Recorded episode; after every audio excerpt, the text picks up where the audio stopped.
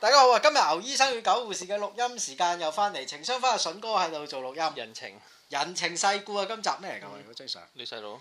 屌你老味，係啊仆街仔！呢唔係真係人渣嗯嚟嘅，係火燭個撚啊樣，叫你企喺度。唔好，搞得幾好喎，OK。咩啊？哦，你細佬搞得幾好。火燭喎講緊。係咩？火燭咩？屋企火燭啊！我阿媽屌柒佢，佢企撚咗喺度睇撚住堆火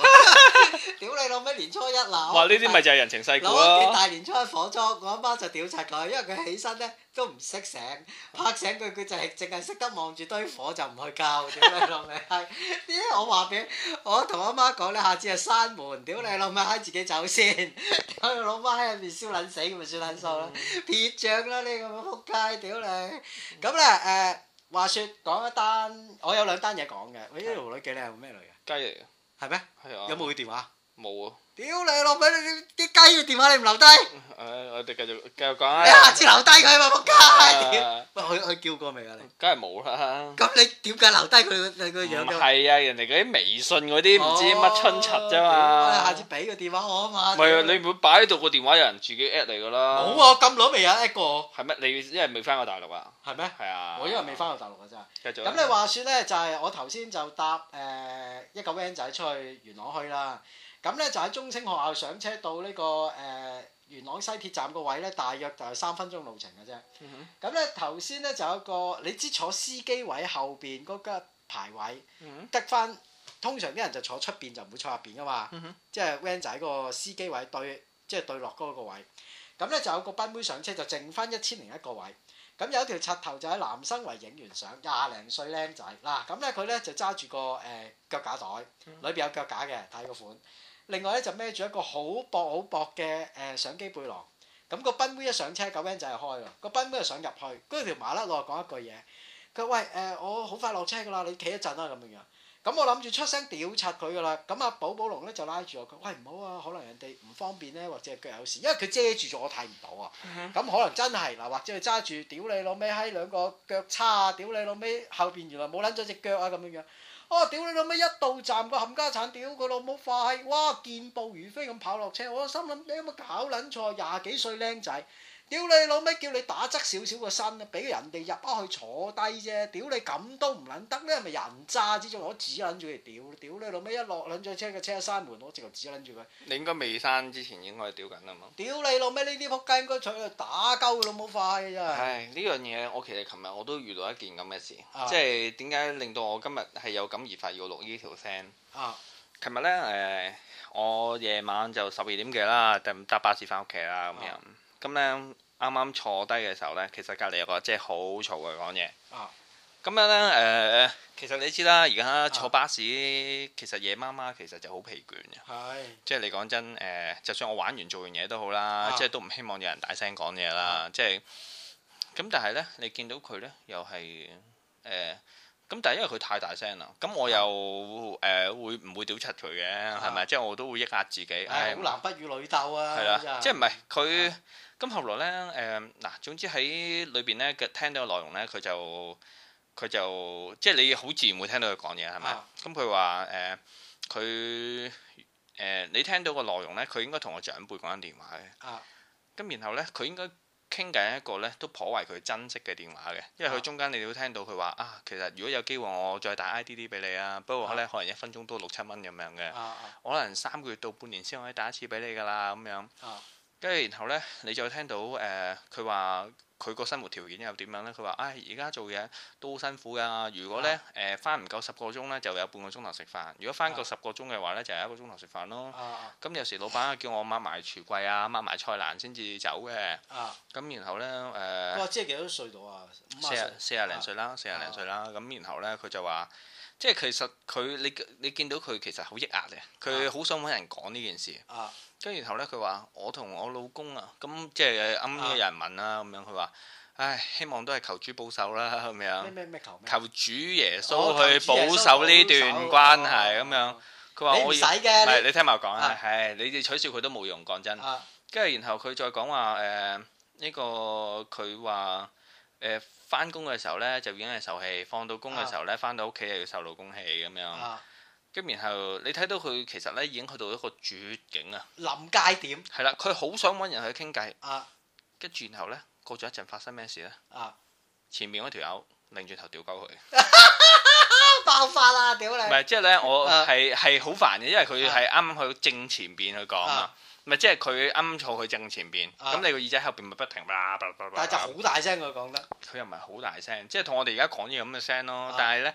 你知夜晚巴士冇人就特別嘈喎，啊啊，咁咁咧但係咪滿晒啲位？啊，都係㗎。咁啊冇計啊！屌你走唔甩。咁你又聽到咧，佢好似特別有呢個需要咁樣，啊而你又係誒、呃即係你又覺得，唉，即係啊你又於心何忍咧，係啊咪？啊！我唉，唔即覺得係屌我你我我覺得都係誒，咁又屌你都真係吹佢唔撚脹屌唔你。係你覺得咧？如果佢嗱啊，其實你知真係知道佢一個咁嘅年紀嘅人，啊佢做呢個工作應該個學歷亦都係有限。係係你即刻會想起咩呢？其實你上一輩嗰啲人咯，其實你、啊我唔知啦。你阿爸阿媽係啊即係有機會喺巴士度講電話嘅時候，或者同你講嘢嘅時候都係好大聲㗎。係係。其實佢哋唔會講嘢細聲嘅喎。係佢哋上一代個識力長就係咁㗎啦。啊啱啊啱啱啱。咁然後你誒、呃但係去到而家呢個年代，你又覺得喂屌大家誒、呃即係新年流流唔好咁啦嚇。冇乜文化同埋冇乜禮貌咁樣。係啊，啊你覺得？但係咧，你又知道好，即係如果佢可能講啲嘢係 general case，即係你都有時會辨別到。喂，佢佢話喂，啊靚仔，記得翻屋企整翻熱啲湯啊！啊記得記得啦，記得記得記得。咁你覺得好撚煩，係咁你屌柒佢啦，咁係樣你即係同佢講話，誒哎阿姐，我真係誒好攰，可唔可以俾我休息啊？啊咁樣嚇，你細聲啲或者咁樣。啊咁大家好咁樣，咁啊但係你聽到佢講嗰個題目嘅時候呢，你聽到佢喺一個咁短嘅 conversation 裏邊啊呢，裏邊交代咗佢嘅身份、環境、啊工作待遇、家庭關係，屌你！哇！真係可以啊去到以少眾多、情貌無為，幾句話已經可以哇咁犀利嘅 cover 晒佢個人生啊裏邊，哇！遇到幾多嘅絕境，啊哇！我哋聽到嘅時候，你覺得一般人都覺得你幫到佢咩？唔得啦啊！咁你真係希望佢喺呢啲嘅電話裏邊呢，尋求到一啲安慰。希望個電話突然間爆炸，炸撚斷隻手，等佢唔撚講嘢嘅啫。即係我冇啊！我其實開頭呢，我係好啊開頭嘅時候，我同前邊嗰位先生都係好想屌柒佢嘅。啊！但係後來聽到佢去到中間嘅時候呢，我已經覺得，唉，我已經我哋要聽落去。哦唔係，我冇諗住聽落去， 啊而我覺得你你要俾佢講啦，啊啊係啊，因為誒、呃香港其實做低下層係的確好凄涼嘅。啊係啊！你諗下，而家揾一萬九千蚊咁樣，一萬蚊或者九千蚊啊，啊唔係一萬九千蚊，係即係我屌你點生活啫？冇辦法生活啊！冇辦法啦！我近排有個 friend 話喺港島區而家住間劏房都九千五蚊，哇唔係係喎，啊，哦一百二十尺，九千蚊租喎。九。千五蚊啫嘛。哇！係啊，我話咁你入錦田住咯，我哋呢邊平啲，一萬蚊有七百尺咁係樣。咯係咯係咯，咁然後咁佢又唔得咁樣，即係住開翻工咁頂唔順咁樣。但係你計埋嗰啲搭車錢，其實呢度出嚟唔係好耐啫，一個鐘咯。係啊，唔係好耐，但係佢誒即係其實而家個工作時間好長㗎嘛，啊即係你可能做到八點鐘，咁你翻到屋企成九點幾先食到啊飯。啊！咁如果佢住喺屌公你住劏房都唔好喺屋企食啦，仆街。係啫，早啲休息咯，哦。同埋你早啲晏啲起身咯。哦。屌啊你你爭晏得一個鐘。一個鐘好緊要㗎啦，朝頭早一個鐘，你四十五點鐘翻工，要你四點起身啦。同你佢四四點鐘起身我咁成日如果你喺啊如果你喺港島嘅話，你做三點起身㗎咯咁啊係喎，啊，係咪好辛苦先？多一個鐘頭咯。咁你明白到人哋啦，啊？即係好凄涼嘅。咁然後我就覺得，唉，即係有有時做人嘅嘢，好似我個好欣賞阿布布龍一樣嘢，即係啊頭先喺嗰個環境裏邊咧，第一時間就 notify 到佢究竟係咪有可能係一個跛人，啊即係你都會諗住，喂，我俾個機會你，啊係咪啊？啊！即係我覺得呢樣嘢係好難得嘅。阿寶寶龍嘅忍耐能力高過好多㗎，即係佢即即係係睇嘅嘢宏闊好多㗎。因為嗰樣嘢有啊有兩個可能性嘅，有一個啊可能性係唔好搞咁多嘢啦，咁揾個藉口咧去搪塞呢件事。啊啊咁又有一個可能性係即係佢真正佢個 mind 咧係關心到呢個人。啊啊！我老婆都有呢個特點嘅喎，係啊即係有時我唉真係想屌柒佢嘅時候，啊唉，我老婆你唉由佢講啦咁啊樣，即係佢唔係唔想搞事，佢可能即係其實每個人都事必有因嘅，係啊！啊即係佢唔會天生係咁乞人憎嘅，係係咪？咪？唔係，但但因為個世界好多人好天生好乞人憎嘅又。我都相信係因為近排咧，我就研究一樣嘢，講人情世故嘅時候，呢樣嘢一定要介紹大家睇。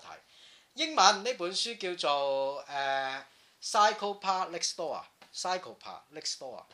中啊文嗰本書叫《無良是一種病》。呢本書係邊度出嘅呢 a p a American Psychiatric Association 呢本書咧講咩人渣嘅嗱，原來人渣咧喺心理學上邊咧係好大爭議性。咁誒、呃我哋心理學醫生就成日都講一樣嘢，就係呢啲叫 personality disorder，即係人格異常。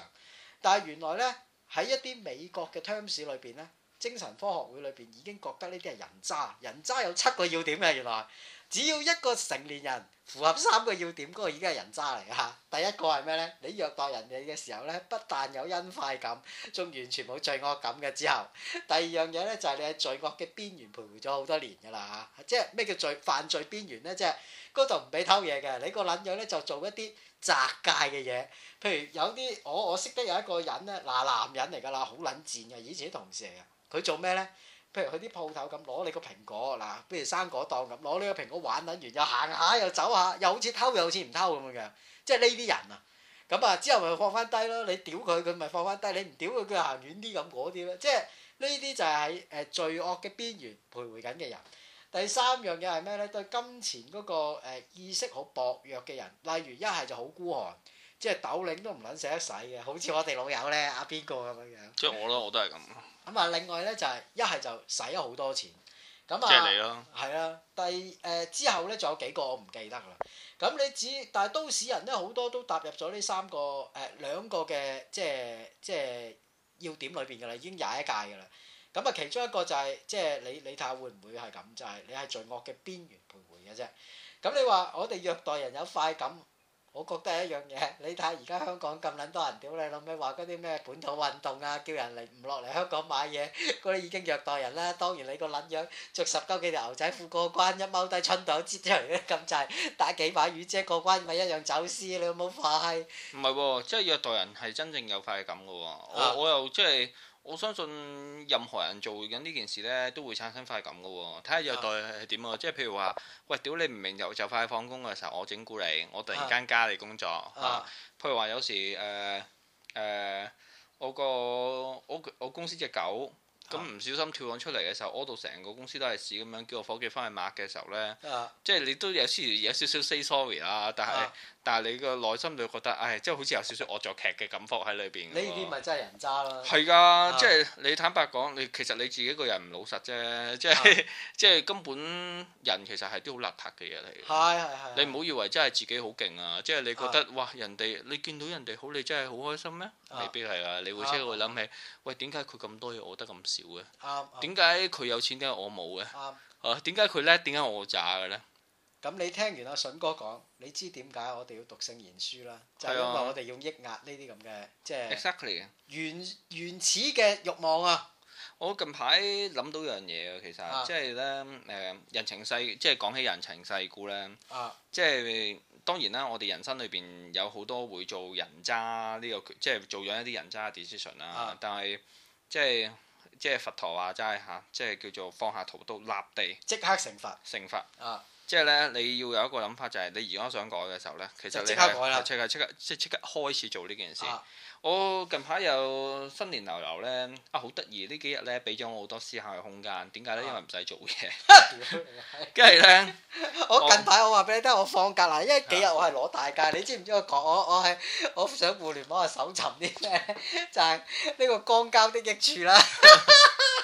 老公要光交，我如何應變啊？嗱 嗯我唔我知點解成日想光交人，嗯光膠，你不如試下呢只 M M 睇下得唔得？啊我光交人類唔係光交塑膠，大佬。屌你講真，你去啊揾嗰啲咩趣咩翡翠啊？ 喂，嗰啲要帶袋嘛？有冇啲可以唔帶袋狂屌嘅我咧？相信好多都唔使帶袋啊，因為你光膠唔會懷孕 噶嘛。有愛滋病啊，大佬！人喂哋唔驚你，人哋唔驚佢惹你，你都驚你惹佢啦。係咪好多師奶都可以唔帶袋？我聽我啊哋有個朋友係咁講噶喎。屌你！啊我我話俾你聽咩？嗰個 friend 仲話：喂，擺入嚟試下。唔係嗰個唔係咩 friend，你細佬講嘅我話俾你聽，屌你老味閪，去嗰啲誒啊 翡翠嗰啲啊翡。翠啊啊金鑽嗰啲，試過有一個金鑽嘅話可以唔戴，但係我話俾你聽，佢一入到嚟，我啊我其實嗱我話俾你聽，我已經係 MIB 嘅一個要員嚟㗎啦。 咁咧嚇喺邊度加入 MIB 呢個組織咧？大家要認清一樣嘢，就係千祈唔好加入微信呢個 Apps。微信係招募 MIB 咧一個非常之即係積極嘅誒途徑嚟㗎。我當年就係經過 MIB 就入，經過微信就入咗 MIB 嘅，食怪獸啊，屌你打呢個地球嗰啲異類無數。我話俾你聽，我都好少話彈中。有一次咧，金鑽嗰條女就話可以唔帶袋，即係環保啦。我話喂，老細有冇啲環保類？佢有有一件新到啊！一入到嚟，我唔使入嚟，出翻嚟，正方形。黃金戰士，屌你都唔係人嚟嗰個，屌你老味！我以為佢佢攞攞個火星人入嚟，屌你老味扮地球人添，屌你！我話喂唔好入嚟啊，大佬！唔係我其實咧誒、今呢幾日我思考咗啲咩嘢咧？其實真係好得意誒，我發現咧嗱，譬如話我我突然間咁即係會諗啊，其實誒、我其實呢排我就係諗啊點樣去突破而家呢個困局啦，啊，即係 I mean 經濟上嘅困局，因為你經濟邊有困局啊？有㗎，係你咩講緊喂，我哋都係叫做手作仔啫，啊，靠對手。咁啊係。我而家咧直頭個感覺好似咁嘅，即係啱啊啱先同我 friend 講傾完偈，佢話：，唉，你啲靠對手揾食。講完之後，我直頭覺得佢個講法好似你靠對波揾 食，即係咧，你冇一對波，我能啊，我唔好龍手咧唔，係人即係哋咧空你龍手， 即係佢誒加兩隻女咯，屌你黐兩隻手女咯。你都 feel 到其實香港唔係好睇得起啲手工業者㗎啦。唔係啊，你睇下做咩手工業啊 anyway 都唔緊要啦。咁但係啊我覺得嗱，譬如話誒誒，今年有試過俾人哋搶嗰啲生意啦。啊咁誒、人哋對家係有集團哦，冇計啊。屌靚仔啊啊，咁然後誒、呃你淨係賣實力，咁係唔掂嘅。啊咁我就我就會覺得啊，其實你喺成個戰鬥裏邊呢，其實你好多嘢缺少嘅。係係。係啊，即係你可以諗，如果 Rambo 同埋鐵甲威龍咁樣，鐵甲威龍就誒、有鐵甲但係唔夠型咯，Rambo 啊夠晒型但係容易受傷咯， 係咪？即係誒、如果兩個對打，其實個一人贏啲咯啊嚇，係咪先？咁邊個票房好啲咧？梗係 Rambo 好啲啦，係咪啊先？有血有肉啊嘛。啊咁你我想象咧，其實每個人有 preference，即啊係咧嗰個係真係好好得意啊！嗱，譬如話咁講啦，誒、我阿爸媽 OK 嘅，啊即係對我 OK 嘅，即係我有一個 good family 啦。啊我老婆 O K 嘅，我老婆收入 O K 嘅啊，good wife 啦啊。咁我自己都 O K 嘅，基本收入係 O K 嘅啊，即係我唔靚仔，但我冇健康啦。啊誒屌咧！你仲話叫冇健康，你痛風啫嘛，好雞！誒，我高血壓啦，屌你高血壓同痛風唔死人噶嘛！屌你有啲生 cancer 甩手啊！屌你老味哦跛腳嗰啲先叫有問題咁你唔啊！係唔係即係咁我哋你一定好壞係相對噶嘛，係係咯，即係你要著你要計下啊，你要睇你自己揾最差嗰啲比，屌你咪仆街！你而家住但喺你都唔天係好堂差啊啦，啫！屌你，譬如嗰陣時大提琴嗰個男朋友，我話俾你聽，香港 coach 個隊長，人哋夠跑到哇！屌你老味體能夠一流，屌你老味條撚得啦花生咁撚細，嗱呢啲咪缺陷啊！嗯嗱呢啲真係身體有嚴重疾病啊！即係所以我咁睇啊啊啦，即係你其實咧有啲嘢好，你就會有啲嘢壞嘅。係嚇、即係誒、呃你唔好諗住樣樣都會係好嘅咯，啊係啊。咁有啲朋友就係、我有啲朋友有錢嘅，好啊有錢添，啊於走誒，呃同屋企關係唔啊好，係嘛？即係同老豆勢成水火，啊係啊，結婚諗住唔請老豆嘅，啊啊好似你咁樣嚇、即係啊你又有好多嘢啦，咁樣、啊即係咧個個人個 preference 唔同嘅。啊！咁咪咁咪咁咯，即係人情世故呢樣嘢係你你咪其實呢，好多時點解你唔識呢樣嘢呢？啊係因為你唔接受自己。梗係唔係啦！我想同大家講人情世故，咩叫人情世故？就係、我哋要做一啲滿足咗大眾要求嘅行為，唔係唔係唔係但唔係，係啊絕對唔係。係誒、呃人情世故係你明白人哋啊，我嗰嗰個人情世故喎，係啊哦明，白我明白咗你，啊即係好似頭先我講巴士嗰個古仔咁樣，啊我明白佢，我咪唔屌佢咯。哦，即係嗰種人情世我故，唔明我就即係你係包容性嗰種人情世故。係啊，即係誒、呃我哦你講緊邊種呢？我講緊嗰種就係你做一啲嘢，未必係對自己開心，但係滿足咗社會要求你嘅誒慾望，哦，嗰啲人情世故。你哦嗰種就係一種包容性嘅人情係世啊故。，啊我點解想講嗰種特別？我想講頭先嗰種人情世故咧，因為特別係其實我哋好容易發生嘅啫嘛，呢啊啲衝突。咁但係我哋真係冇辦法去退下一步去幫下，即係去啊睇下人哋嘅。啊係啊，可能而每個人佢衰咧，肯定係有個古仔話俾你聽㗎啦啊，爭在你信唔信嘅啫。啱，係咪啊個個先都係咁講㗎啦。係啊，咁啊有啲古仔如果萬一係真嘅話咧啊，如果你再上面火上加油咧，又真係幾衰嘅我話喎。俾你聽，誒、我以前都會信嘅，但係咧，我喺精神病院做得好耐之後，我就唔信，因為咧，第一黐線佬講啲嘢唔可以信，嚇第二樣嘢就係可憐咧，我覺得冇乜人好可憐嘅咋，真係。嗯即係嗱，點解你會落入到一個咁嘅境地？嗱，好似頭先你講嗰個師奶，點解會落入一個咁嘅境地？就係、因為你自己嘅性格使然。你話你老公受氣，或者係翻工受氣。嗱，翻工受氣，個個翻工都受氣㗎啦。我啲同事如果係多波野結衣，我攤咗都翻工。嗱，如果我同事係井蒼井空，我話俾你聽，我翻工好有歸屬感嘅。但係我同事最衰係阿邊個邊個呢？ 我翻工淨係想帶把菜刀同牛肉刀翻去，睇下把牛肉刀捅佢嘅時候喺背脊出唔出得翻嚟？ 屌撚咗，擺隻手出嚟派藥定斬你會唔會甩？ 屌你！我淨係諗呢啲嘢嘅啫。嗱，我話俾你聽，我係好撚憎同事嘅一個人嚟。點解呢？就係因為我唔中意工作。如果你份工作係帶俾你好多成功感、優越感呢，你一係就係份工作嘅高層，第二樣嘢就係咩呢？你係一個施虐者，即係你翻工係做咩呢？令到人哋唔好受，你就會好開心噶啦。咁我係一啲基層職員，所以我咪唔中意翻工咯，亦都好撚討厭同事咯。嗱，咁誒呢樣嘢係第一樣，令到我喺呢個社會上邊啊，即係唔中意誒工作環境嘅一個人。咁呢個師奶就話啊，我工作環境唔開心，冇人工作環境會開心㗎嗯。 even 你做到好高級，我哋好多醫生啊，唔做係緊即係咁，我覺啊得咁講，即係你其實係你佢人哋冇要求要你俾啲咩嘢佢，係咪？啊啱你你俾錢佢咩？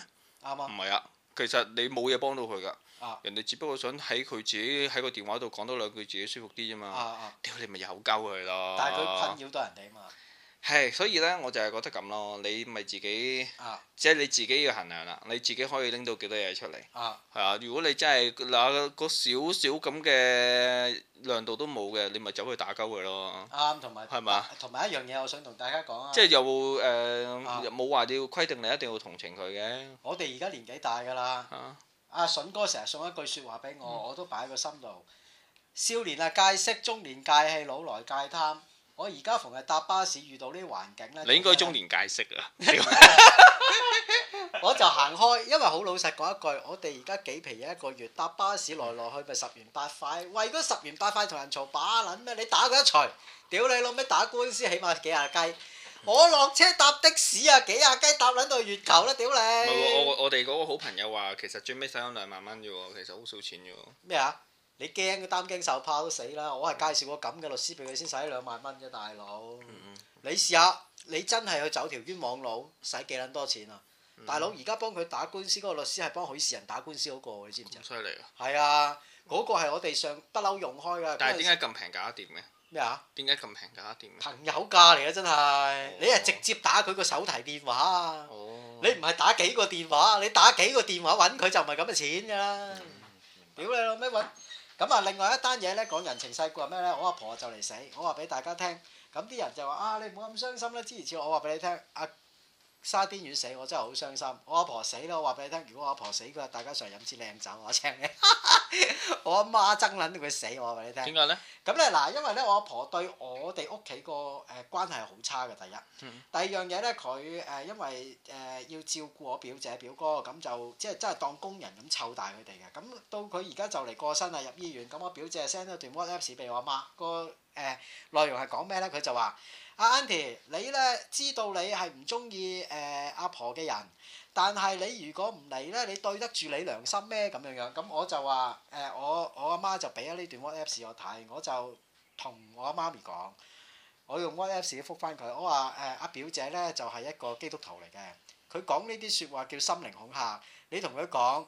你做呢啲嘢咧，第二時咧，我哋唔會喺天堂見面，因為我哋上唔到天堂。我第一我唔信基督教，我係嚟自地獄嘅一個人。我諗我一定嚟自地獄嘅，我喺地獄一定會見翻你。屌你老味，喺呢啲咁嘅垃圾。不過我我啊唔係，我覺得咁講啊嘅，因為真正感情係用時間培養出嚟噶嘛，啊，唔係在於你同佢即係注定咗有個咩關係。係啱啊！你講唉，冇感情咪就係冇咯，啱大家不如啊認咗佢好冇？啱啊，嚇我咪認咯。所係以啦，即係啊啊你都唔需要話，喂，屌你阿媽，你明明同佢唔係好熟又喊苦喊忽咁啱樣。啊，我覺得對一個人尊重咧，最好咧就係喺佢瓜老襯嘅時候咧，表現翻正常。喺佢瓜老襯之前表現正常啦，唔係佢死撚咗睇唔撚到，你做俾人睇把撚唔咩係，即係有啲人係變態嘅，啊，即係係中意做俾人睇哦嘅。咁啊係啊，咁我覺得咧，譬如話好似 Ờ。啊誒近排有個唔係好 friend 嘅老友瓜咗老襯啦啊咁樣，咁然後誒咁咪要做嘅，即係如果係可以行幫佢行多一步嘅，咪做少少咯。